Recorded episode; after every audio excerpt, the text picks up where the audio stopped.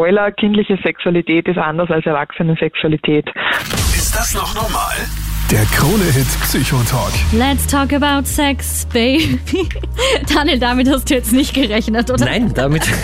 Aber bitte sing weiter. Wunder, wunderschön. Natürlich wunderschön. Ja, Ähm, natürlich. Kein, natürlich. Na, war wirklich gut. Ja. Ja, Hm? keine Sorge, ich singe jetzt nicht. Ich wollte nur unser Thema heute einleiten. Du bist nämlich mittendrin in der ersten Mental Health Talkshow Österreichs. Und da stellen wir uns heute die Frage, warum ist uns Menschen Sex eigentlich so wichtig? Wir sprechen hier ja auch ganz, ganz viele Tabuthemen an. Ähm, und ich weiß, dass es für ganz viele auch sicher sehr, sehr schwer ist, über bestimmte Themen zu reden. Und deshalb übernehmen wir das jetzt einfach. Und wenn wir ganz ehrlich sind, ist Sex auch für uns nicht immer so einfach, ganz offen drüber zu reden, oder? Oder weiß, wie es dir geht, aber bei mir ist es zumindest so. Man hat schon viele Hemmungen oft. Ja, man hat schon so eine Hemmschwelle, man hat irgendwie so ein bisschen, ja, das ist ja auch was sehr, sehr Privates, muss Sehr man sagen. intim. Ja, sehr intim und man hat manchmal vielleicht auch im wahrsten Sinne des Wortes Berührungsängste mit diesem Thema und man stellt sich, glaube ich, auch sehr selten die Frage, bin ich mit meinem sexuellen Erleben oder mit meinem sexuellen Leben zufrieden? Was bräuchte ich eigentlich? Bräuchte ich da mehr? Oder richte ich mich da nur an Normen, wie ich es kenne, wie man es machen sollte, wie man es halt so macht? Und da gibt's viele, viele Fragen. Und vor allem ganz, ganz wichtig äh, finde ich, wie gehe ich äh, von klein auf mit meiner Sexualität um? Vor allem, was hast du in der Kindheit drüber gelernt? Ähm, es ist ja, glaube ich, oft für Eltern sehr, sehr unangenehm, wenn Kinder dann das erste Mal so erfahren, ja, wie entsteht eigentlich ein Baby? Ähm, generell so bestimmte Fragen. Und ich glaube, da ist man dann oft mal überfordert und denkt sich so, hm, was erkläre ich jetzt? Was erzähle ich da jetzt? Ja, bin ich da ehrlich irgendwie oder erfinde ich irgendwelche Geschichten vom Storch oder Ab welchem Alter ist es okay? Wie benenne ich Geschlechtsteile? Auch das ist ja was, was, was für Regeln, was für Werte gebe ich da mit oder was, welche Werte sind mir wichtig? Und das ist, äh, ja, wichtige, wichtige Fragen, die viele überfordern, glaube ich. Also, und vor allem, die uns alle schon einmal betroffen haben, weil wir haben ja alle eine sexuelle Biografie auch. Wir haben ja von klein auf, das vielleicht vorweg, also wir sind von Geburt an sexuelle Wesen. Also die Sexualität ist uns von Geburt an mitgegeben. Das ist wichtig. Die kindliche Sexualität ist zwar eine ganz andere als die erwachsene Sexualität und da kommt es oft auch zu Missverständnissen und deshalb auch wahrscheinlich Hemmnissen. Wie gehe ich mit Kindern um? Das alles werden wir heute besprechen. Aber wir haben ja alle und vielleicht einmal äh, jeder für sich jetzt einmal überlegen, was ist denn, was ist denn bei mir sexuell passiert? Was habe ich gelernt darüber? Wie habe ich es gelernt? Wie wurden dir bestimmte Sachen erklärt? was durfte man, was durfte man nicht und so weiter und so fort. Da gibt's ganz, ganz viel, was wir da eigentlich mitgenommen haben und auch mit uns mittragen bis heute. Ja, auch wie sich das ähm, durch die Generationen ändert. Also ich glaube, es sind immer noch viele Tabuthemen, aber so wie ich das mitbekomme, redet man heute schon viel, viel offener drüber als, keine Ahnung, das vielleicht noch zur Zeit von meiner Großmutter war. Ja, auch sexuelle Identität oder Ja. so ist jetzt viel mehr äh, Thema oder sexuelle Orientierung. Also es gibt ja zum einen, also gibt es ja Unterschiede. Also da ist ja sexuelle Identität, ist das, bin ich jetzt männlich, weiblich, bin ich äh, äh, non-binär oder bin ich äh, genderfluid, das heißt mal das, mal das. Das ist wissenschaftlich alles mittlerweile belegt. Dann gibt es noch die sexuelle Orientierung, das heißt, worauf stehe ich überhaupt?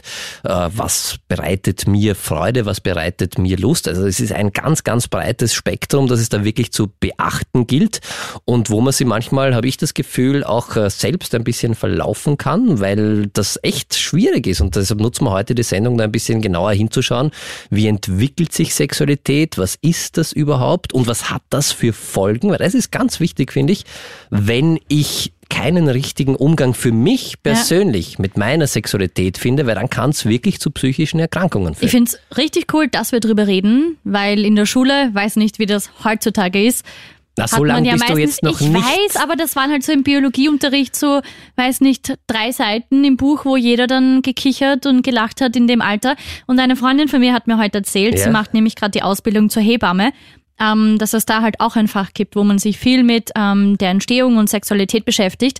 Und sie meinte auch, dass man da irgendwie noch nie so viel halt auch in Gruppen diskutiert hat oder einfach offen drüber geredet hat. Ja, und es gibt auch wirklich viel Unwissen, glaube Ja. ich, alleine über die Geschlechtsteile, also sowohl über die eigenen als auch über die anderen. Also da gibt's vieles, was es zu lernen, zu erforschen gibt. Klingt wie die Und- Aufklärung hier. Ja, und eins, Dr. Sommer.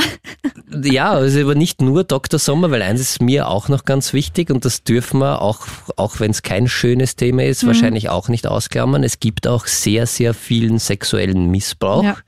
und äh, das ist in Österreich tatsächlich erschreckend. Also auch in Österreich, das ist weltweit erschreckend hoch, aber auch in Österreich äh, sind 10 Prozent der Kinder von sexuellem Missbrauch betroffen. 10 Prozent. Das heißt, jedes zehnte Kind tatsächlich erfährt einmal in seinem Kindleben einen sexuellen Missbrauch. Und da ist Prävention, Aufklärung und natürlich auch die Frage, was mache ich, Ja. wie kann ich es also erstens verhindern und was mache ich, wenn es passiert ist. Und das alles werden wir uns heute anschauen. Also spannende Sendung. Ich bin schon ein bisschen erregt, aufgeregt. Hast du das jetzt absichtlich eingebaut? Natürlich ein kleines äh, Wortspiel. Spitzenwitz, Daniel, danke. Wir sind heute nicht allein. Wir haben auch die Podcasterin und klinische Sexologin Magdalena Heinzel bei uns. Sie kennt sich da super gut aus, vor allem in Bezug auf, wie erklärst du Kindern die Sexualität. Mit ihr werden wir auch noch quatschen. Du bist nicht allein. Daniel, wir sind ja alles sexuelle Wesen und zwar von Geburt an. Also das steckt ja in uns drinnen. Genau, man kann sagen, wenn wir auf die Welt kommen, haben wir schon so etwas wie eine Sexualität. Wir sind sexuelle Wesen. Wir haben aber eine ganz andere Sexualität als Kind, als Baby, wenn wir auf die Welt kommen, als Erwachsene.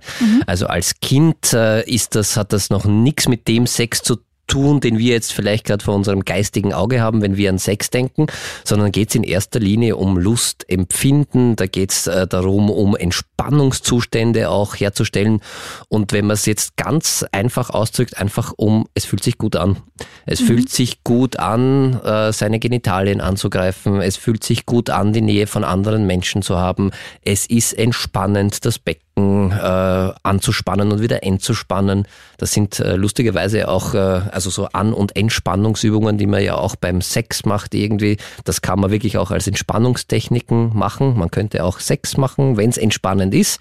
Und äh, jetzt um die ganze Sexfantasie und Romantik rauszunehmen, vielleicht ganz kurz die biologische Sicht, also warum braucht man Sex überhaupt? Also Sex ist natürlich in erster Linie ein Mittel, um die Art zu erhalten, also die Art Mensch zu erhalten. Wir müssen uns fortpflanzen. Und das haben ganz zu Beginn der Geschichte, wo es noch keine Menschen, wo es noch keine Tiere gegeben hat, wo wir äh, noch gar nicht auf der Welt waren, wo es nur Einzeller gegeben hat, da haben sich die Zellen einfach geteilt und das war's und das ist passiert und irgendwann ist es ein bisschen komplexer geworden und dann haben sich äh, das Erbgut hat sich dann auf zwei Zellen irgendwie aufgeteilt und die mussten dann irgendwann zusammenfinden, um sich zu paaren und dann ist eine neue Zelle entstanden. Und gerade wie im Biologie- und genau, so hat, Geschichteunterricht, damit ihr so hat das angefangen eigentlich und daraus ist äh, mittlerweile eine riesige Sexindustrie entstanden und Okay. äh, viel, viel Sex, aber das war der Ursprung und irgendwann und das äh, deshalb erzähle ich diese Zellengeschichte irgendwie, weil also ich weiß schon, so spannend ist es nicht, wenn ich dein Passt schon, Gesicht red jetzt anschaue. Nein, aber irgendwann hat sich für die Wahrscheinlichkeit, dass sich zwei äh, Lebewesen, also männlich, weiblich, äh, treffen, zufällig, sich zufälligerweise ihre Fortpflanzungsorgane berühren, ist ziemlich selten. Also, dass das einfach so beim Vorbeigehen passiert. Und deshalb hat sich die Natur da etwas einfallen lassen sehr müssen clever. und hat da halt dafür gesorgt, dass Sex uns ganz, ganz wichtig ist und dass wir auch im Tierreich kann man das sehen oder auch bei uns Menschen in manchen Phasen unseres Lebens alles danach ausrichten, aufgrund von hormonellen, chemischen Prozessen, die da im Hintergrund laufen, dass wir eben Lust auf Sex haben, dass wir uns fortpflanzen. Und das ist dann immer weitergegangen, als sich dann der Mensch entwickelt hat. Dann hat Sexualität nicht nur noch äh, zum Erhalt der Art gedient, sondern dann ist halt dazu gekommen, dass da auch viele soziale Sachen mit dabei sind. Also durch Sexualität entsteht ja auch sowas wie Rival, äh, Rivalität, Rivalenkämpfe, die da passieren. Also man möchte ja dann besonders gut sein und der sein, der sich fortpflanzen mhm. kann. Da besteht aber auch äh, ganz viel Zusammengehörigkeitsgefühl irgendwie, weil man sich da wirklich sehr, sehr nahe ist.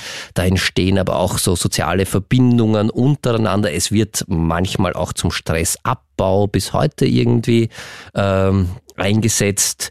Und äh, es ist ganz, ganz wichtig auch tatsächlich die, die, diese sexuellen Prozesse, die da im Hintergrund gehen, um auch die Kinder und Jugendlichen in meiner Horde, wir reden jetzt noch irgendwie von Steinzeitmenschen, irgendwie, ja. wo sich das entwickelt hat, um für die auch da zu sein, die auch zu schützen, weil wenn wir auf die Welt kommen, sind wir ja schutzlose Wesen, da passiert auch ganz viel auf hormoneller Ebene und das hat alles irgendwie ein bisschen was mit Sex zu tun und deshalb ist es schon irgendwie logisch, dass rein aus biologischer Sicht ist das extremst wichtig.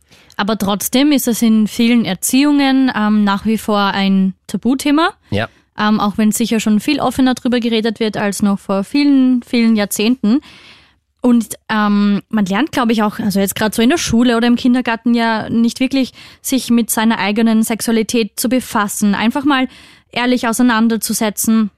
Und da kann es natürlich passieren, dass man früher oder später ein Problem bekommt. Und da meine ich jetzt nicht nur ähm, sexuelle Funktionsstörungen, sondern dass man einfach auch nicht weiß, was will ich eigentlich. Ähm, ich glaube, dass da ganz, ganz viel Unwissen auch ist. Mhm. Und da, ja. Ich glaube, du hast das gerade angesprochen, das ist das große Problem. Wir haben von der Natur da ein riesiges Packerl mitgekommen. Ja. Das ist super wichtig und das brauchst du und das tut dir gut und das befriedigt Grundbedürfnisse von dir, die du zum Überleben brauchst. Und dann hat sich im Laufe der Menschheitsgeschichte in unterschiedlichen Kulturen haben sich genau um dieses riesige Packerl irgendwie ganz viele Regeln, ganz viele mhm. Normen gebildet, wo man sagt, okay, wenn du dieses riesige Packerl darfst du nur so und so einsetzen und das darfst du nur mit dem und dem machen. Und das mhm. darf man nicht öffentlich machen und das ist äh, vielleicht eklig oder das gehört sich nicht und so weiter und so fort. Und jetzt haben wir dieses riesige Packerl und dann haben wir dem gegenüber diese ganz viele Regeln, die wir halt mitbekommen. Und das ist ganz wichtig, was lernen wir von klein auf über die Sexualität, über ja, oft wird es ja gar nicht angesprochen und erst dann im Freundeskreis, die ersten Pornos. Oder eben übers Internet, und das wissen wir auch, wenn wir äh, jetzt äh, Dr. Google fragen, ist es äh, oft auch bei Krankheiten nicht sehr hilfreich. Und jetzt stell dir vor, du hast irgendwie keine Ahnung über Sexualität und dann versuchst du im Internet irgendwie danach äh, dich auszurichten. Da bekommst du irrsinnig viel und da ist auch nicht alles falsch, aber du bist natürlich überfordert. Genauso wie wenn du irgendeine Krankheit googelst, das kann ja auch tatsächlich zum tot führen, also kommt bei mir meistens raus. Oh je, wenn ich was googelst du? Naja, normale Krankheiten, aber es gibt ja ganz, ganz viele Ausnahmen. Also es ist ganz, ganz wichtig tatsächlich, was wir da über Sexualität gelernt haben und was wir auch unseren Kindern irgendwie mitgeben und was wir ihnen beibringen und wie wir dann auch umgehen damit und vor allem, wie wir damit umgehen, oder dass wir lernen, dass es okay ist, dass wir nur wissen, was uns gut tut und dass wir auf uns schauen und dass das nicht eklig ist. Nicht so schambehaftet. Genau, und Deshalb, das ist ja. ein wichtiger, wichtiger Prozess, wo viel, also ich weiß gar nicht, ob Fehler, aber Unsicherheiten irgendwie das sind. Das auf jeden Fall. Weil es ist einfach, es ist ein schwieriges Thema aufgrund dieser ganzen Normen, Regeln, dann die Scham, die Ja, und was halt auch alles im, im Netz kursiert. Ja, und es also, ist auch, auch nicht ungefährlich, muss man sagen. Sexualität kann ja auch von manchen Menschen ausgenutzt werden, weil sei uns das... Missbrauch, Belästigung, Unterdrückung. Ja, Macht. Macht ja. ist, glaube ich, auch ganz wichtig. Also es gibt viele, viele Fragen und wir werden versuchen, einige heute zu klären irgendwie und äh, wir fangen zumindest mal damit an. Genau. Und deshalb vielleicht jetzt gleich mal so in deinem Kopf die Frage stellen, was hast du eigentlich selber über Sexualität gelernt? Was ist so deine eigene sexuelle Biografie? Du bist nicht allein. Bei mir jetzt die klinische Sexologin Magdalena Heinzel. Schönen Abend. Hi, danke für den Anruf. Ich freue mich, euch wieder zu hören. Ja, wunderschönen ja. guten Abend. Wir freuen uns auch sehr, wenn es ums Thema Sex geht. Bist du die Nummer eins auf meiner Handyliste zumindest. Schön, Daniel. Also ja, meine, ah, meine Frau ist auch wichtig, aber du weißt, also wenn es jetzt für die Sendung. fachlich gesehen für die fachlichen Sachen. Für, genau, genau, richtig. Du bist so lustig heute, Daniel. So habe ich das gemeint. Naja, es ist ja ein lustig, es ist ein lustiges Thema, Magdalena. Sex, Sex kann schon auch humorvoll sein, oder? Ja, definitiv. Danke. Und es macht so viel einfacher, wenn es humorvoll sein darf. Das stimmt. Stimmt. Aber wir wollen ja heute ein bisschen beleuchten, auch äh, warum ist Sexualität so wichtig uns Menschen? Was passiert, wenn wir unsere Sexualität nicht so ausleben können, wie wir das eigentlich wollen? Und äh, ja, wie kommt es eigentlich dazu, dass wir manchmal so schambehaftet gehemmt sind, wenn es ums Thema Sex geht? Also viele, viele Fragen, die wir uns vorgenommen haben. Vielleicht die erste Frage gleich an dich, äh, Magdalena. Was passiert denn wirklich? Oh nein, fangen wir von vorne an. Warum ist uns Menschen Sexualität, Sex so wichtig? Das ist eine super spannende Frage, die man jetzt von verschiedenen Perspektiven beleuchten könnte. Und gleich vorweg, es gibt bestimmt Menschen da draußen, denen Sex überhaupt nicht wichtig ist Okay. ähm, oder Sexualität nicht wichtig ist. Aber die erste Frage, die wir hier klären müssen, ist, was ist Sexualität? Ja. Also wie definierst du als Individuum Sexualität für dich? Weil ähm, ich sage auch total gern, wir sind sexuelle Wesen von Geburt an. Das ist nichts, was irgendwie in der Pubertät auftaucht und dann mit dem Älterwerden verschwindet, sondern was uns ein Leben lang von Geburt bis Sterben begleitet. Und ähm, je nachdem, welche Lernerfahrungen wir machen dürfen, im Aufwachsen schon, aber natürlich dann auch in der Pubertät oder als Erwachsene, ähm, entwickelt sich das dann. Und ich glaube auch die Wichtigkeit von Sexualität und wie wir das ausleben wollen, variiert im Laufe eines Lebens natürlich. Okay. Ja. Aber gibt es jetzt so eine Definition von Sexualität, dass man sagt, das, was ist das jetzt? Ist das der, der Geschlechtsakt? Ist das irgendwie körperliche Nähe? Oder was, was ist Sex? Oder ist das für jeden was anderes? Ich glaube, es ist für jeden was anderes, aber die meisten Menschen verstehen unter Sexualität Sex und damit ist Geschlechtsverkehr gemeint. In den allermeisten Fällen Penetrationssex, quasi, wo eine Vagina einen Penis aufnimmt und das ist natürlich viel zu kurz gedacht. Und wenn man aber diese Definition von Sexualität hat, ähm, dann wird es natürlich schwierig, wenn jemand sagt, wir sind von Geburt an sexuelle Wesen. Ja? Dann wird es schwierig, weil dann Ja. denkt man, oh Gott, das gibt's ja nicht, das ist ja furchtbar. Ähm, nein, aber sexuelle Wesen bedeutet, wir können von Geburt an Erektionen haben und ein Erregungsgefühl wahrnehmen. Das heißt, wir können unseren eigenen Körper lustvoll spüren. Und je mehr Möglichkeiten wir kriegen, vor allem in den ersten zehn Lebensjahren, umso mehr können wir die auch später in der Erwachsenensexualität nutzen. Und Spoiler, kindliche Sexualität ist anders als Erwachsenensexualität. Aber darüber schreibe ich auch in meinem Buch. Genau, das Buch kann ich im Übrigen aller, allerwärmstens Ja, empfehlen. das ich liegt hier bei uns. Ich habe es gelesen und ich habe es extra Ein mitgenommen auch. Cover. Was kribbelt da so schön mit 80 Antworten und unverblümten Kinderfragen auch, was wirklich, und es ist großartig geschrieben. Und ich möchte es auch allen Erwachsenen, man muss kein Kind haben, finde ich, um dieses Buch zu lesen und äh, um viel es über sich selbst und auch über seine Sicht auf die ja, Sexualität zu lernen zu können. oder? Weil das ist ja ein Prozess und Ja. ähm, Ja, sollte ist- man sich mal damit auseinandersetzen. Es ist großartig. Wir haben es auch verlinkt äh, auf kronehit.at, dass du es direkt kaufen kannst. Also äh, kauf das Buch, was kribbelt da so schön von Magdalena Heinzel. Finde ich großartig. Oder hör die Sendung jetzt. Äh, Wir wollen, äh, du bist ja noch ein bisschen da für uns. Genau, weil ich sehe, da trudeln schon einige Fragen ein an dich. Gerne auch noch deine Frage schicken unter der 07711 27711 und das beantworten wir gleich gemeinsam. Magdalena, du bleibst dran und wir freuen uns auf deine Antworten. Du bist nicht allein. Wir haben einige Fragen bekommen und ich darf dir gleich mal die erste vorspielen. Hallo, hier ist die Anna. Let's go. Und ich finde, wenn es um das Thema Sexualität geht, sind wir alle irgendwie sehr unsicher und verschlossen. Und zumindest ich kann von mir sagen, dass es mir gut tut zu hören, wie andere Menschen das ausleben, um mich damit zu vergleichen. Kann man denn diese Unsicherheit irgendwie ablegen oder ist es normal? Gute Frage. Und sind alle unsicher? Das ist eine gute Frage. Ähm, Ich glaube, Unsicherheit an, an manchen Punkten hat jeder schon mal empfunden. Also ich glaube, bei manchen ist es einfach mehr als bei anderen und in manchen Situationen sind wir unsicher als in anderen Situationen. Aber das Thema der sexuellen Selbstsicherheit, so nennen wir das jetzt dann in der Sexualtherapie, das ist bei ganz vielen und das hat auch was damit zu tun, kann ich mich vor jemandem zeigen? Kann ich das zeigen, dass ich jemanden oder etwas begehre? Ähm, also wie zeigt man sich sexuell? Und ich rede jetzt nicht unbedingt davon, sich irgendwie sexy zu kleiden, sondern kann ich mich in dem, was ich begehre und was ich gerade gern möchte, was ich mir wünsche, auch sexuell, kann ich das kommunizieren? Kann ich mich so zeigen? Oder denke ich vielleicht die ganze Zeit, oh Gott, ich muss den Bauch einziehen und jetzt kann ich das Gesicht nicht verziehen beim, beim, beim, also es schaut ja sicher total komisch aus. Oder eigentlich würde ich total gern was anderes machen, aber das jetzt zu kommunizieren, ich will die andere Person ja nicht vor den Kopf stoßen. Also gerade wenn es um Sexualität geht, haben die meisten von uns nach wie vor im Kopf, das muss man können. Also das ist quasi, wenn man auf die Welt kommt, dann funktioniert das schon. Ich höre, ich kriege auch immer wieder äh, Nachrichten, wo es dann so heißt, wofür brauchen Sie Ihren Beruf? In der Steinzeit haben sich die Leute auch fortgepflanzt und mussten nicht zur Therapie. Ja, Toll, wenn man das und, hört. und was sagst du darauf?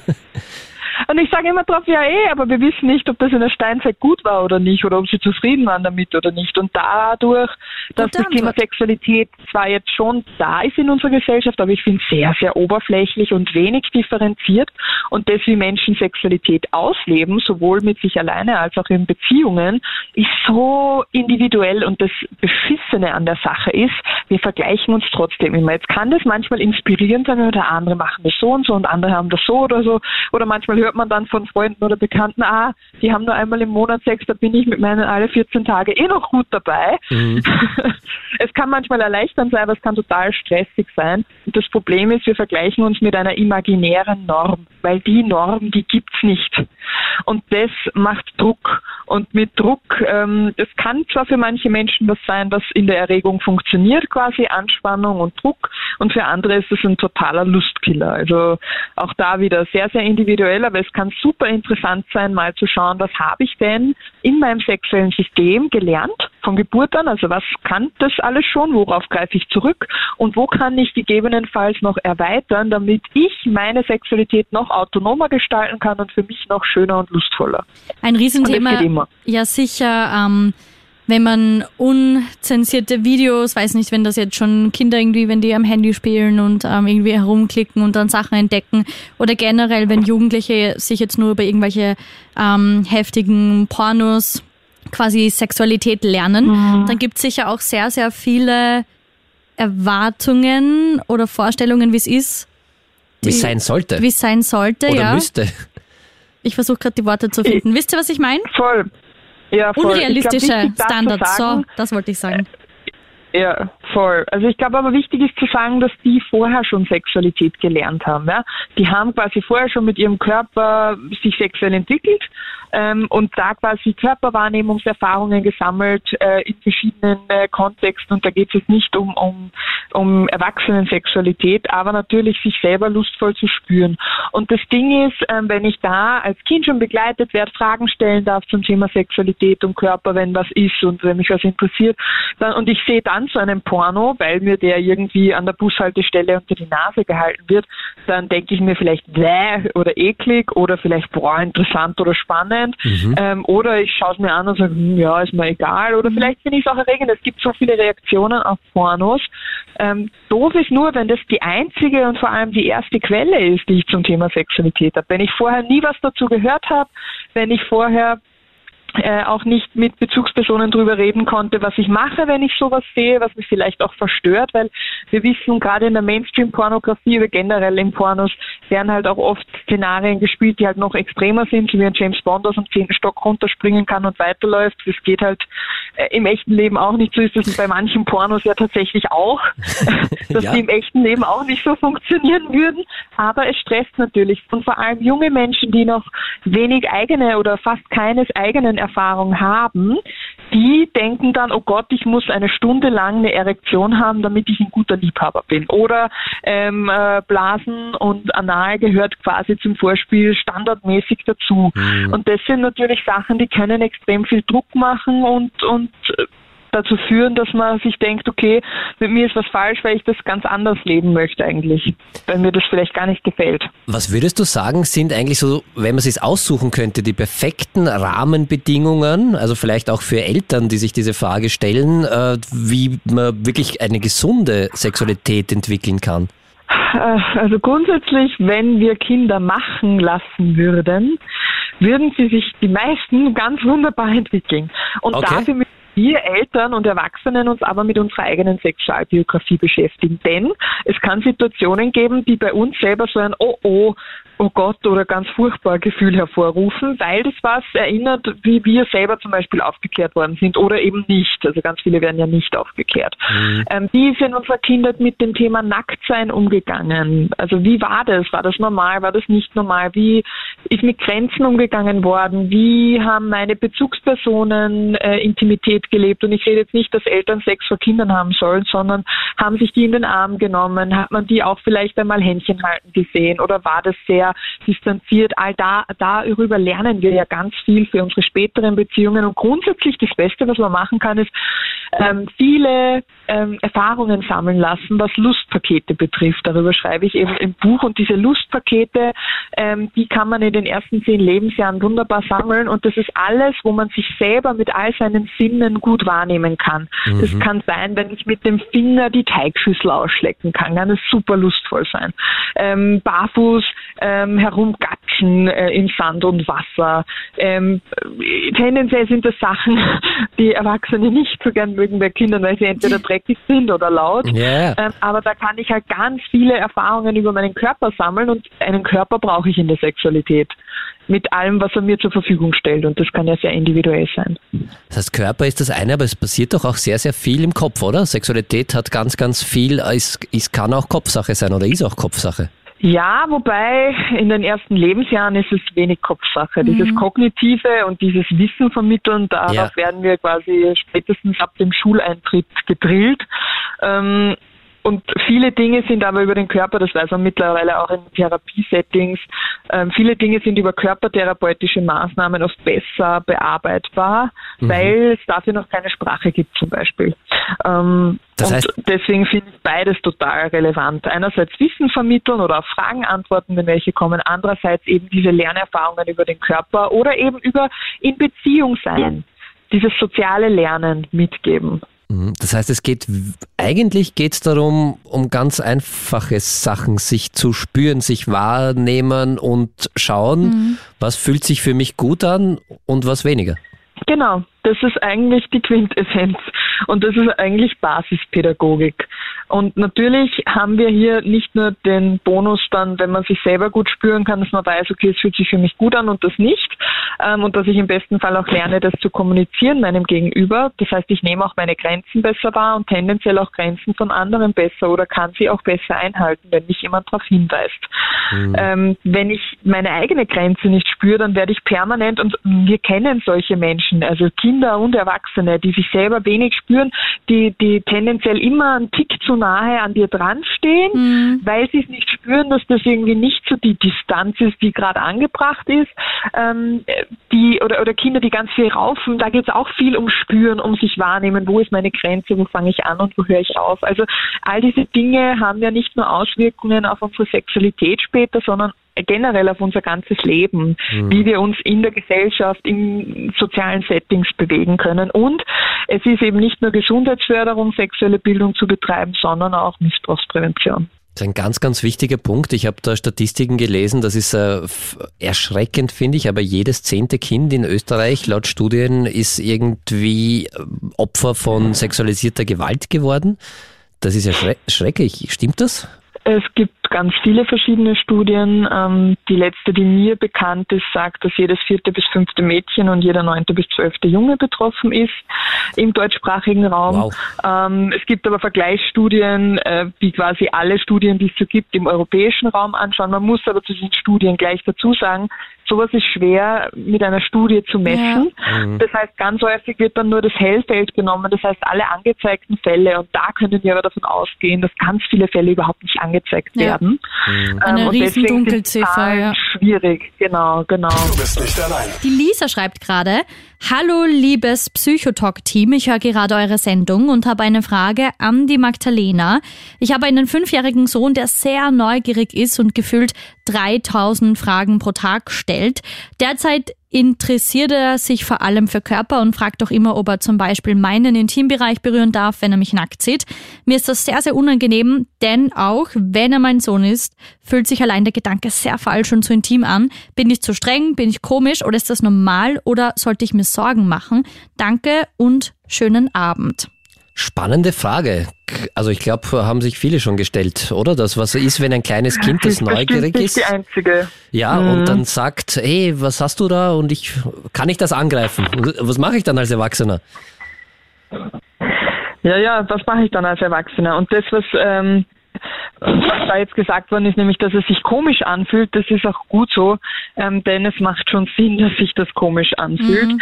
Ähm, wichtig ist, ähm, man ist deswegen nicht brüde oder verklemmt und man muss jetzt dann auch nicht irgendwie durchdrehen, wenn das Kind sowas fragt, sondern man kann einfach sagen, du weißt eh, ich verstehe total, dass das spannend ist und so, du kannst es bei dir gerne angreifen, also deinen Intimbereich, der Tier, den kannst du angreifen und erkunden. Das fühlt sich manchmal auch ganz kribbelig an, aber meinen Intimbereich, den möchte nur ich angreifen und da darf ich entscheiden, wer da hingreift. Aber ich habe zum Beispiel ein Buch, wo wir uns anschauen können, wie das ja. so ausschaut. Und da gibt es ganz coole Kinderbücher, wo zum Beispiel auch verschiedene Genitalien äh, gezeichnet sind, wo man dann sowas erklären kann, wie so schaut ein Penis aus und so Hoden und das ist eine Vulva.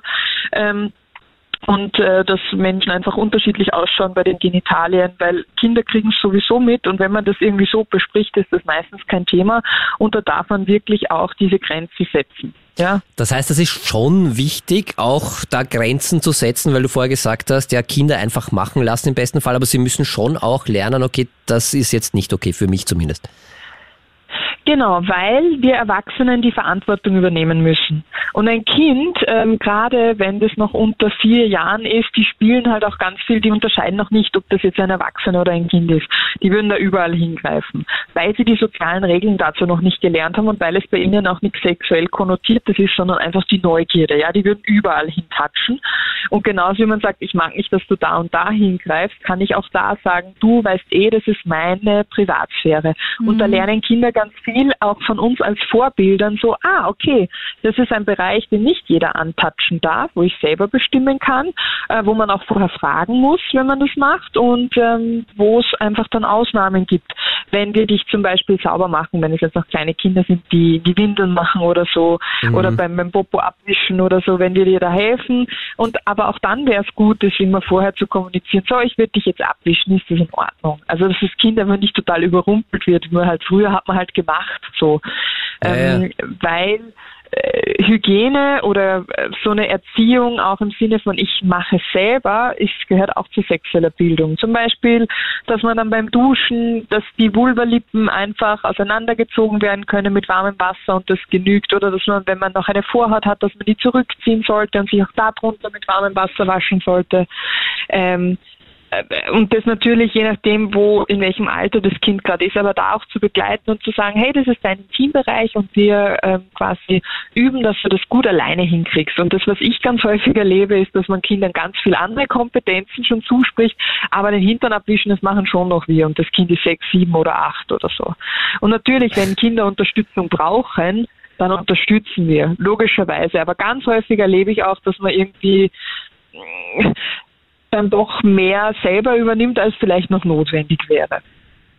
Weil man jetzt äh, irgendwie, oder mir ist es gerade irgendwie, weil ich dein Buch erst vor kurzem gelesen habe, du schreibst das irgendwie so cool, dass es äh, für Erwachsene manchmal sehr schwierig ist, mit Sexualität von Kindern umzugehen, weil sie diese Erwachsenenbrille aufhaben und äh, die einmal runternehmen sollen. Kannst du das irgendwie ein bisschen für, für, für uns erklären, was du damit meinst? Also auch, weil du vorher gesagt hast, Spoiler, äh, kindliche Sexualität ist was ganz was anderes als erwachsene Sexualität.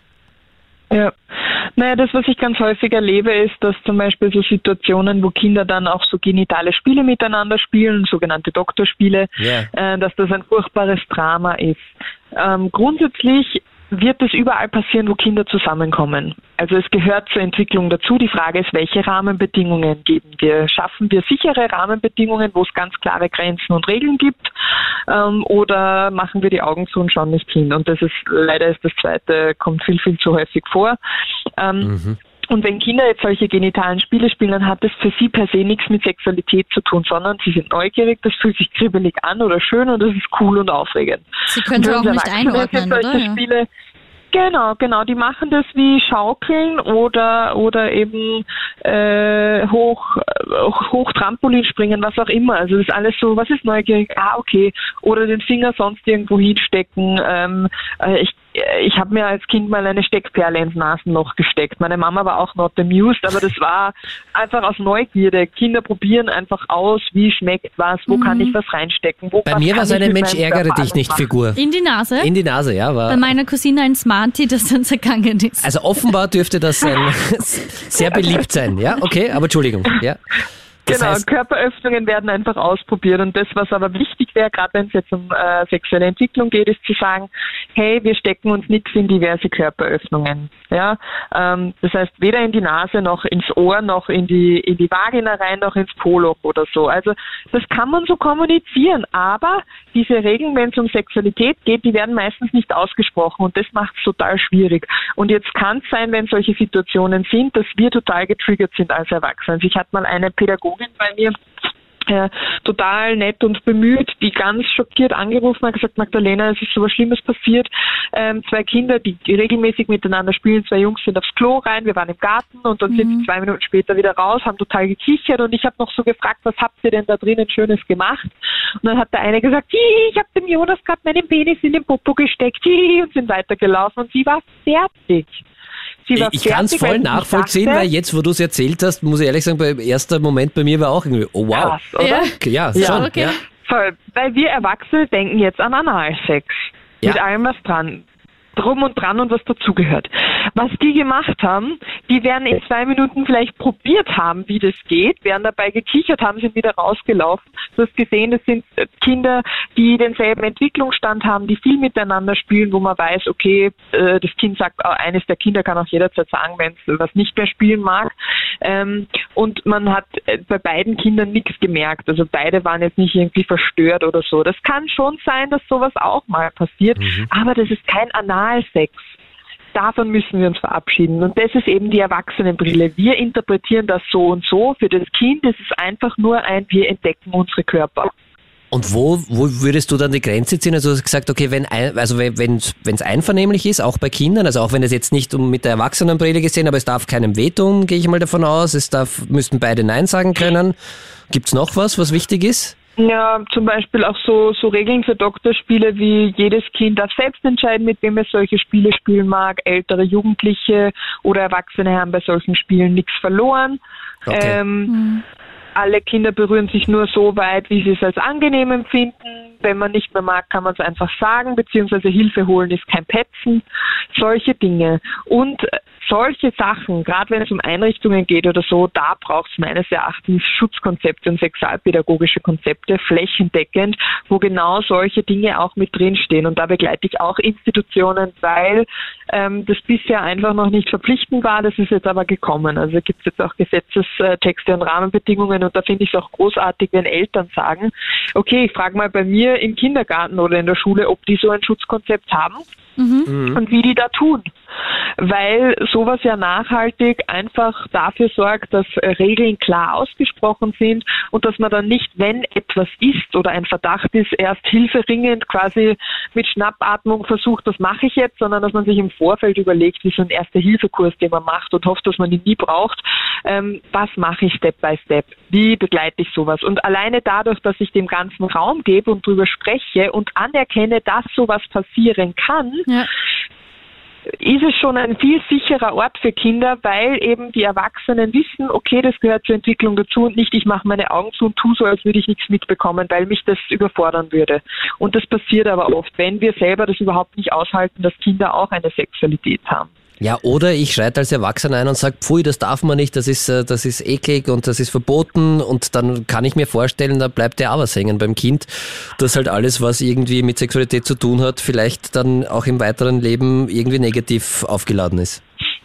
Ja, natürlich. Es ist total ambivalent, weil das fühlt sich ja total schön und kribbelig an. Ja. Aber gleichzeitig sagen quasi die Erwachsenen, das ist schlecht und das darf man nicht. Und mit ambivalenten Gefühlen umgehen, das muss man erstmal aushalten. Und natürlich, äh, gerade wenn ich mich dann selber berühre und zum Beispiel immer in die Windel reingreife und das fühlt sich toll an und man hört dann so Sachen wie Pfui, bäh, Hand weg und jetzt die Hände waschen und so, dann kann es ähm, im schlimmsten Fall dazu führen, dass ich auch sage, boah, das da unten oder meine Genitalien sind eklig, pfui und bäh und das, was ich da mache, das darf man nicht, das ist verboten und das ist alles schlecht und schlimm.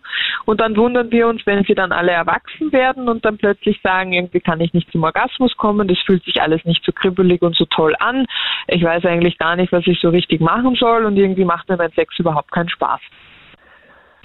Das sind dann die, die bei mir als Erwachsene sitzen. Und ich glaube einfach, und deswegen ist das ja so mein Hauptthema, wenn wir sexuelle Bildung von Geburt an quasi begleiten würden, nicht nur im Sinne von Wissensvermittlung, sondern eben auch von Körperwahrnehmung fördern, Ja. hätte ich viel weniger zu tun mit den Erwachsenen. Also du arbeitest eigentlich gegen, na, die Erwachsenen hast du ja dann eh, stimmt, ja. Also wenn du passt, ja, dann ist ja alles gut. Ich habe mir kurz Sorgen um dich gemacht. Alles gut, muss ich, muss, muss ich mir nicht. Du bist nicht Wir allein. haben von der Iris eine Nachricht bekommen. Sie schreibt, Hi liebe Melli, liebe Magdalena, lieber Daniel. Ähm, ich habe eine Frage. Ich bin gerade schwanger mit meinem zweiten Kind und meine vierjährige Tochter ist sehr interessiert, wie das Baby in den Bauch gekommen ist. Ist es mit vier zu früh, ihr die Wahrheit natürlich kindgerecht zu verpacken oder soll ich sagen vom Storch oder dem Biemchen? Ich will nichts falsch machen und mein Kind nicht traumatisieren, aber ich wollte schon immer ehrlich sein mit ihr wie mit einem normalen Menschen sprechen. Was ist deine Empfehlung? Liebe Grüße aus Oberösterreich, Iris. Ah, wie schön. Die Frage stellen sich auch ganz viele Eltern. Und die ich, Frage ja. kommt meistens, wenn irgendjemand schwanger ist im Umfeld. Und ich finde, man kann sehr wohl kindgerecht auch einem vierjährigen Kind sagen, ähm, dass das Baby jetzt nicht vom Storch oder von dem Bienchen oder so kommt, sondern ähm, was da passiert. Und man kann, finde ich, äh, auch bei zwei, dreijährigen, natürlich könnte man jetzt einfach nur sagen, wenn Mama und Papa sich ganz so lieb haben, aber dann gibt es halt auch Kinder, die dann furchtbar traurig sind und man fragt sie dann, was ist los. Ähm, das ist eine Geschichte von einer Freundin von mir, die Kindergartenpädagogin ist und dann hat das Kind total geweint, weil das hatte ganz, äh, der war fünf, hatte, hatte drei Geschwister, die alle quasi nacheinander auf die Welt gekommen waren und war ganz traurig, weil seine Eltern ihm gesagt haben, immer wenn Mama und Papa sich lieben äh, und ganz so lieb haben, dann kriegst du ein Geschwisterchen. Und jetzt war die Mutter schon über eine gewisse Zeit lang nicht mehr schwanger und er hatte wirklich, wirklich Nein. Panik. Ah, okay. Ja. Ich dachte, sie hatten sich Ja. wieder lieb und er hatte schon genug Geschwister. Okay, aber das ist ja noch viel schlimmer. Okay, verstehe. Nee, nee, der dachte, dass seine Eltern sich nicht mehr lieb haben. Und Okay. das kann jetzt für uns ist das so mal süß, aber für ein Kind ist das schon Na, existenziell. fürchterlich, Das ist ja, na sicher. Oder ich kenne, ich, ich habe auch mal ein Mädchen in einer Klasse gehabt, die sich nicht mehr getraut, ihrem Papa ein Bussi zu geben, weil sie nur mitbekommen hat, dass wenn Männer und Frauen quasi irgendwie miteinander interagieren, dann kann man schwanger werden und sie dachte, das kommt vom Küssen, vom Bussi geben. Und ich finde, alleine da mm, muss halt nicht sein. Man kann das wirklich äh, ganz einfach, simpel verpacken. Ich habe da auch ein paar Ideen in meinem Buch äh, geschrieben, beziehungsweise empfehle ich auch ganz gern, wenn man selber um Worte verlegen ist, kann man sich ja auch mal Bücher zu dem Thema holen und dann schauen, äh, wie formulieren die das.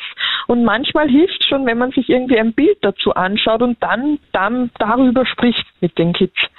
Ähm, Okay. man muss da jetzt nicht voll ins Detail gehen, aber man kann einfach sagen, also die Kinder fragen ja auch, wo kommt das Baby her? Ja, das wächst im Bauch, weil das sehen sie und wo kommt das raus? Ja, das kommt unten bei der Vagina, also durch die Vagina bei der Vulva raus oder über einen Kaiserschnitt über den Bauch. Spannend finde ich, dass Kaiserschnittbabys tendenziell besser aufgeklärt sind als die anderen, weil es leichter ist, einen medizinisch, einen medizinischen Eingriff zu erklären, als das, wie es quasi Wirklich. natural Also, okay. funktioniert, sag ich jetzt mal.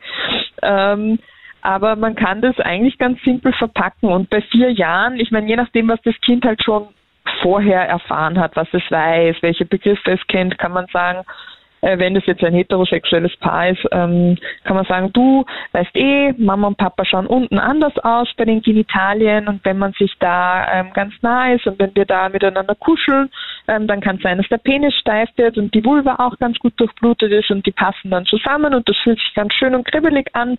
Das machen Erwachsene miteinander und dann könnte man als Eltern dann sagen, wenn sie sich lieben, ich als Sexualpädagogin schaue immer, dass ich möglichst wertneutral bleibe. Also es gibt auch Sex ohne Liebe, der ganz gut ist.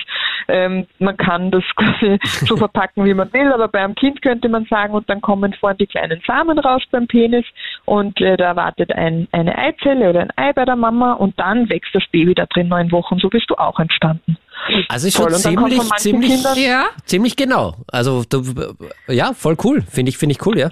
Ja, ja, eigentlich ist, aber es ist eigentlich nicht so schlimm. Nein, nicht. Wir Erwachsene haben einfach so einen Stress dabei, weil das Kind, und wenn man es in zwei, drei Sätzen schafft, dann schafft man es in zwei, drei Sätzen und dann fragt das Kind eh nach, wenn es weiter interessiert ist und sonst war's das. Und manchmal kommen Fragen auch erst ein, zwei, Ta ein, zwei, drei Tage später oder so und wenn man irgendwie so gefragt wird, was ja Kinder auch gern machen, aus dem Nichts und man sich denkt, oh Gott, wow, was sage ich jetzt? Dann kann man immer noch sagen, hey, das ist eine richtig spannende Frage und ich finde, du hast eine richtig gute Antwort verdient. Ich werde recherchieren und und dann werde ich Ah, noch Zeit mal gewinnen, ja, gut, und gut. eine Sehr Antwort smart. geben. Ja, aber dann kann man sich das überlegen. Man muss ja nicht gleich. Und dann kann man sich noch dein besser, Buch kaufen. Und da kann man nachlesen, weil du beschreibst es ja wirklich voll cool in deinem Buch, wo du halt auch irgendwie für die unterschiedlichen Altersstufen das schreibst. Also bei 0 bis äh, 3 könnte ich das sagen, bei 4 bis äh, 7 das und so weiter und so fort. Und da gibst du auch coole Vorschläge. Und es sind 80 wirklich spannende Fragen, die du da beantwortest, die Kinder. Und die haben dir alle Kinder gestellt? Die Tatsächlich? sind alle aus meinen Workshops, genau, aus Workshops oder von Kindern, die in meinem Umfeld so sind. Voll spannend. Also es ist unglaublich, äh, was Kinder aber auch schon für, für Fragen haben, oder? Also ich finde das, ich glaube, Ah. ich glaube, wir unterschätzen Kinder extrem. Oder ich zumindest, weiß ich nicht. Oder ist, Ja. äh, ist das so eine Erfahrung, die du auch machst, dass ich den Kindern äh, da gar nicht so viel zutraue und die eigentlich schon viel weiter sind? Oder viel weiter? Ähm, die Erfahrung mache ich bei den meisten Erwachsenen. Bei mir hat sich das irgendwie relativ schnell eingestellt, weil ich halt nichts anderes mache. Also ich bin so viel in Schulklassen und kriege so viele Fragen, dass ich sehr nah dran bin an den Themen, die sie gerade beschäftigen. Ähm, aber ganz viele Eltern sind halt schockiert, wenn Kinder Sachen fragen über über Pornos oder was ist ein Kondom oder was ist eine äh, oder einmal hat, hat ein Kind auch gefragt, wie ist das, wenn man ein Kind verliert? Haben die das im Spar irgendwie stehen lassen oder so? Also wie funktioniert das? Weil weil sie kriegen so viel mit, aber niemand spricht mit ihnen drüber und sie sie spüren auch so diese Dynamik, so oh Gott, das ist jetzt ein schwieriges Thema und das ist aber doof, weil wenn ich dann immer zum Kind sage, das fragst am besten den Papa und der Papa sagt, ah, das fragst die Mama oder dafür bist du noch zu klein oder so, dann merke ich, okay, zu Hause bei meinen Bezugspersonen kann ich solche Fragen nicht stellen und dann kommen sie auch nicht mehr, sondern holen sich die Antworten halt woanders und im Zeitalter der Digitalisierung äh, haben alle Smartphones und was mache ich, wenn ich was wissen will, ich google. Hm. Und da finde ich halt nicht immer die besten Quellen, vor allem nicht immer kindgerechte Quellen. Und deswegen ist es ein Riesenvorteil, wenn man sagt, okay, ich tue mir das zwar schwer als Erwachsener, aber ich will es besser machen. Äh, ich springe jetzt über meinen Schatten und ich möchte Ansprechperson für mein Kind sein. Für die all die guten, spannenden, interessanten, vielleicht auch manchmal schockierenden Fragen, aber ich bin auch da, wenn meinem Kind äh, was passiert, was es nicht so gern hat. Weil wie, wir können nicht erwarten, dass Kinder zu uns kommen, wenn sie so über diese positiven Seiten von Sexualität schon nicht reden dürfen, Ja, klar. wenn ihnen was passiert ist. Also das ist ja noch mal schwieriger. Und darum ist das einfach auch wieder so Präventionsarbeit, auch wenn es manchmal schwierig ist. Ja, und du sprichst, glaube ich, einen wichtigen Punkt an. Also Präventionsarbeit ist auch etwas, was, was ich halt häufig mitbekomme, dass äh, viele Eltern massiv Angst haben, dass ihrem Kind sexueller Missbrauch widerfährt. Und dann die Frage ist, wie kriege ich's mit oder kriege ich's mit? Ja. Und da ist ein Teil wahrscheinlich, wie du jetzt richtig gesagt hast, wenn ich halt von Anfang an eine, eine offene Gesprächsbasis habe und das Kind weiß, ich kann mit allem zu meinen Bezugspersonen kommen, dann wird es wahrscheinlich einfacher sein. Aber gibt es da aus deiner Erfahrung, gibt es da sowas wie Anzeichen? Kann ich einem, kann ich das erkennen bei einem Kind, wenn es nicht zu mir kommt und nicht anspricht?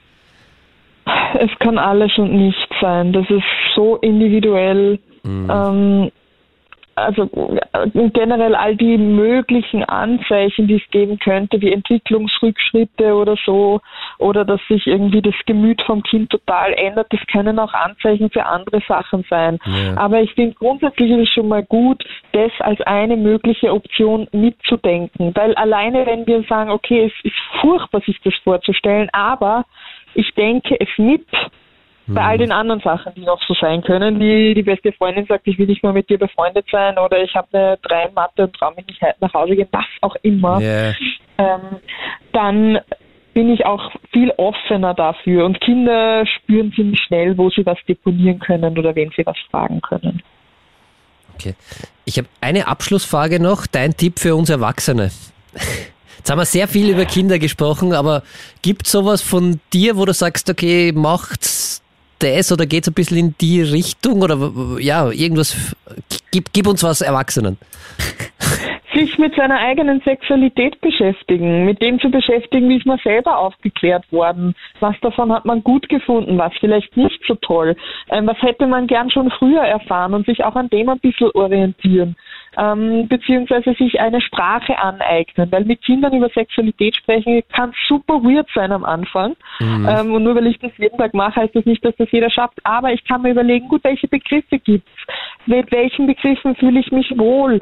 Ähm, und je häufiger man drüber spricht und man stellt sich sonst einfach mal vor den Spiegel und sagt ganz oft Penis, Penis, Penis, Vulva, Vulva, Vulva und so weiter, bis es nicht mehr komisch ist. Mhm. Ähm, und sich dazu auch eben Bücher holen, wie wird sowas kindgerecht formuliert, wenn ich das Kindern erzählen will. Aber äh, wenn wir uns selber mit unserer Sexualität beschäftigen äh, und darin etwas finden, das uns gut tut, was genussvoll ist, was unser Leben bereichert, dann sind wir ja auch wieder Vorbilder. Weil alleine wenn ein Mensch gut in sich ruht und sich gut spüren kann, hat das so eine Anziehung auf alle Menschen. Also wir kennen solche Leute, wenn wir die in unserem Leben haben, da fühlt man sich einfach direkt wohl, weil die ruhen auch so in sich und Sexualität kann einfach total eine Säule sein, die unsere Gesundheit auch fördert. Auf jeden Fall, ja. Also es äh, hat, hat äh, positive Auswirkungen. Magdalena, vielen, vielen Dank. Ich kann nochmal dein Buch empfehlen. Es ist wirklich Daniel ist wirklich cool begeistert. Nein, ich bin wirklich. Äh, was kribbelt da so schön? Magdalena Heinzel, den Link haben wir auf KroneHit.at gestellt. Und äh, wie gesagt, also ich habe jetzt selber keine Kinder und ich habe es super lehrreich gefunden. Und äh, es hat mich sehr zum Nachdenken angeregt, sehr positiv. Also ich habe wirklich, kann es nur wärmstens empfehlen. Kauft euch dieses Buch. Und äh, genau, setzt euch, ich finde, dass jeder sollte ein bisschen mit seiner Sexualität, auch wenn man erwachsen ist und glaubt, dass das alles irgendwie super ist, mal ein bisschen ja. hinterfragen einfach. So ein bisschen einmal hinschauen ist schon, schon nicht schlecht, glaube ich. Und cool, wenn wir da einen Anstoß geben konnten, hoffentlich. Danke auf jeden Fall. Ja, das hoffe ich auch. Danke für die Einladung. Es war wieder super schön bei euch. Vielen, vielen Dank. Du bist nicht allein. Cool, dass du wieder mit dabei warst. Wenn du dich generell extrem gern mit dem Thema Mental Health auseinandersetzt, darf ich dir jetzt noch was Cooles vorstellen. Am 9.11.2023 findet in Wien nämlich das Health and Mind Festival statt. Da gibt es super, super spannende, inspirierende Vorträge für dich. Kannst du sicher ganz viel mitnehmen. Und genau deshalb haben wir jetzt mit einer der Gründerinnen gequatscht, mit der lieben Patricia Zupan-Eugster. Liebe Patricia, wie seid ihr denn überhaupt auf diese Idee zu so einem Festival gekommen? Äh, wir haben das Festival 2020 schon in unseren Köpfen Köpfchen gehabt, ähm, als ähm, ja, dieser Virus uns heimgesucht hat und wirklich alles verändert hat. Und mhm. äh, ich glaube, durch, ähm, also wir waren dann selbst in einer Krise, die Eventbranche, ist ja nicht so einfach gewesen eben in dieser Zeit. Und wir haben aber auch gemerkt, die Menschen verändern sich. Also und in diesem großen Durcheinander, in diesem großen Wandel, ähm, da braucht es jetzt ganz speziell viele mental starke Menschen. Mhm. Und ja, und dazu haben wir ein Festival gegründet. Ja, einfach mal so, ganz schnell. Ja. ja, also es ist bei uns eigentlich immer so, dass wir spüren, wo geht der Trend hin, beziehungsweise was wird jetzt von der Gesellschaft benötigt. Mhm. Das war 2019 das Female Future Festival. Das war ähm, dieses Jahr 2022 auch das Versus Festival. Da geht es um positive Streitkultur äh, mitten im Skigebiet oder eben auch um mentale Stärke äh, und, und Potenzialentfaltung eben in diesen Zeiten. Und unser Kanal ist eben ähm, Events. Also wir machen große Events und versuchen so einen Beitrag auch für die Gesellschaft zu leisten. Und dieses große Event, das findet jetzt am 9. November in Wien statt. Magst du uns ein bisschen sagen, weil die Melli liegt mir schon seit einer Woche im Ohr, dass sie sich so drauf freut. Ich freue mich wirklich schon extrem. Äh, aber magst du uns und vielleicht unseren HörerInnen auch ein bisschen sagen, was erwartet uns denn oder die Melli ja, was auf diesem mich? Festival? Ja, also ich glaube ganz, ganz, ganz viel äh, Inspiration und Motivation. Also unser, wir wollen eben so ein, ein richtiger Anstoß äh, liefern, um, um auch wirklich die nächsten Steps zu machen und, und wirklich auch ein bewussteres Leben zu führen und eben äh, mentale Stärke zu tanzen. Und wir starten in den Sophiensälen am 9. November um 10 Uhr mit einem ähm, tollen Welcome und haben dann ganz verschiedene Speaker eben auf der Bühne und Speakerinnen. Mhm. Äh, da ist von Neurowissenschaftler Markus Terber bis zur Glücksforscherin die Maike Vandenboom aus Schweden. Oh, cool. Ähm, ja, äh, dabei ist, ist auch Andreas Breitfeld, Biohacker, ähm, mhm. dabei, der uns wirklich sagt, wie reagiert mein Körper in Stresssituationen, was kann ich tun, um auch körperlich topfit zu bleiben. Und wir haben auch Una äh, Hawk Stratton dabei, die ist Zukunftsforscherin und hat gerade ein Buch äh, geschrieben über Kindness Economy. Und ich glaube, das ist so ähm, ja, ein Trend der Zukunft. Wir müssen einfach wieder ähm, auch die Wirtschaft und unser Berufsleben, wir brauchen wieder diese Freundlichkeit und diesen Zusammenhalt auch im Berufsalltag. Das stimmt. Und ja, Oh ja. und aus dem Grund, ja, wir haben ganz, ganz viel ähm, Business-Themen auch dabei, wo es wirklich auch darum geht, um, um Stärkenland. Das ist zum, äh, zum Beispiel der Sebastian Wittmann, äh, der hat ein Stärkenradar auf Basis von Perma äh, gegründet, äh, das ist eine Wissenschaft. Und darum geht, da geht es dann drum. Also er sagt so ganz salopp, naja, du musst deine Mitarbeiter eigentlich gar nicht immer äh, so ständig weiter schulen und weiterentwickeln und auch sich selbst. Du musst dich nicht immer pushen und muss besser werden in dem und dem und dem, sondern du musst einfach nur deine Stärken leben. Und ich glaube, das ist ein völlig anderer Ansatz, weil ähm, wir haben dann im Team gesprochen. Äh, einige von uns im Team haben diesen, diesen Stärkenradar gemacht und wir haben ständig gesagt, ja, ja, sie ist schon super in den, den Dingen, aber da könnte ich noch besser werden. Und ich glaube, wir fokussieren uns einfach ständig auf unsere Schwächen oder viel zu sehr. Und ähm, Das es soll auf stimmt, jeden ja. Fall ein Ansporn sein. Das stimmt, das passiert ja. Ja. schon in unserer Schulzeit irgendwie. Es wird immer das irgendwie massivst gefördert, wo Ja. man schwach ist und nicht das, wo man gut ist eigentlich. Ja, da muss man den Fokus dann drauf legen. Genau, Bei mir ja. war es Mathe, aber ich hätte viel lieber was anderes. ja. Voll cool auf jeden Fall. Ein bunter Mix auf jeden Fall. Da kann man sicher sehr, sehr viel mitnehmen und lernen. Ich freue mich schon extrem drauf. Viel, viel Erfolg. Es klingt echt großartig, was ihr da auf die Beine gestellt habt. Ich finde es jetzt aus psychotherapeutischer Sicht, muss ich sagen, ganz, ganz wichtige und wirklich großartige Ansätze. Ja, mehr Awareness zu schaffen. Ja, was ihr da macht. Und äh, ich bin schon sehr gespannt, was mir dann die Melli berichten wird und wie es ist. Und euch alles, alles Gute, liebe Patricia. Find's großartig, was ihr da macht. Ja, vielen, vielen Dank. Also wir freuen uns und ja, also ich hoffe, die Maria erzählt dir dann ganz, ganz viele äh, gute Sachen zum Festival. Ganz, ganz sicher. Sie wird mir viel erzählen und ich glaube, wir werden auch in der einen oder anderen Sendung das dann noch zum Thema haben, weil es da echt viel Inspiration Anreize und gibt, Inspiration gibt. Ja. Danke, Patricia. Ja. Schön, danke euch, danke euch beiden. Ist das noch normal? Der Krone-Hit Psychotalk.